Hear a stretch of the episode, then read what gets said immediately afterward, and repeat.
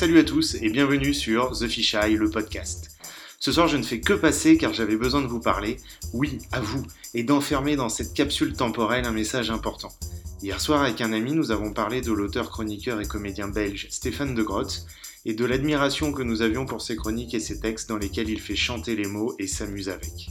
Ça a fait remonter en moi tout l'amour que j'ai pour les bons mots, l'absurde, les traits d'esprit, les mélodies que forment les phrases et qui m'attirent comme un aimant vers un texte ou un orateur. Tout a commencé avec Raymond DeVos, je crois.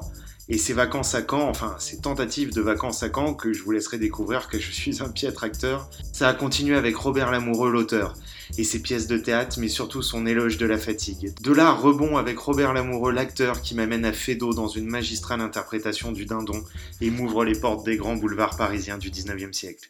Changement de décor, je tombe sur des vinyles de Fernand Reynaud sous un vieux meuble. Sa sœur qui se marie en grande pompe, son appel au 22 à Agnières et son paysan trop riche dont les récoltes ont eu payé mais ne paye plus, ou alors juste le sulfate. Par-dessus mon épaule, mon grand-père écoute, ça lui rappelle des souvenirs et il partage avec moi les frères ennemis Francis Blanche et Pierre Dac. Peu après, je m'émancipe et découvre seul les mélodies des mots des auteurs plus anciens. Rabelais, Voltaire, Beaumarchais, dont je suis le fan numéro un sans conteste possible et sans aucune envie de mettre en jeu mon titre à leur circuler. Bien sûr, je n'oublie pas les folles descriptions de Zola, l'intensité de Hugo, les rimes de La Fontaine et les tirades de Molière, et tant d'autres encore que je n'ai pas le temps de citer ici. Après, ça a été l'engrenage infernal. Je reviens du passé et découvre Coluche qui fait ses adieux au music hall. Dans un coin sombre, en costume clair, je vois des proches qui cherchent des piles.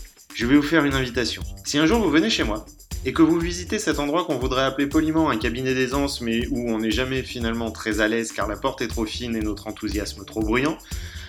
Bref, donc, si vous visitez cet endroit, qui chez moi, comme chez beaucoup d'autres, est devenu un salon où l'on lit plus qu'on aurait bien voulu l'imaginer, vous y verrez les ouvrages de Pierre et ce merveilleux recueil des plaidoiries du tribunal des flagrants délires où Louis Rego lui disputait la vedette et dont les envolées résonnent encore si profondément en moi qu'il ne se passe pas un jour sans que j'y pense. Vous y verrez aussi des piles de fluide glacial, des Goscinny, des Maurice, des Greg, des Lambil, à ne plus en pouvoir, et Franquin.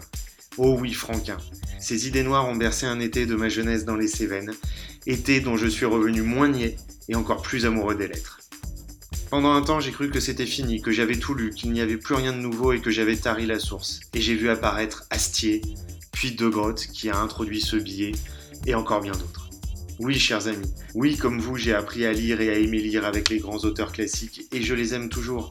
J'ai appris les épopées avec Alexandre Dumas, l'ambition avec Stendhal, la vie avec Balzac et Maupassant, la beauté avec Camus, la folie avec Desnos. Mais même parmi eux, ma préférence est allée au Bouvard et Pécuchet, le merveilleux inachevé de Flaubert avec ses mots si savoureux et sa dérision si douce. C'est avec tous ces amuseurs, tous ces fous qui ont joué d'abord avec la langue, nos sens et l'absurde que j'ai appris à aimer, à adorer, à m'enivrer de la forme des textes. De cette forme qui décuple le plaisir du fond et le met en valeur comme une perle magnifique dans un écrin parfait. Je vous raconte tout ça parce que j'aime les mots. Je les aime beaux, amoureux, liés, déliés, en pointillés. Je veux qu'ils me fassent pleurer de frissons, qu'ils me fassent rire.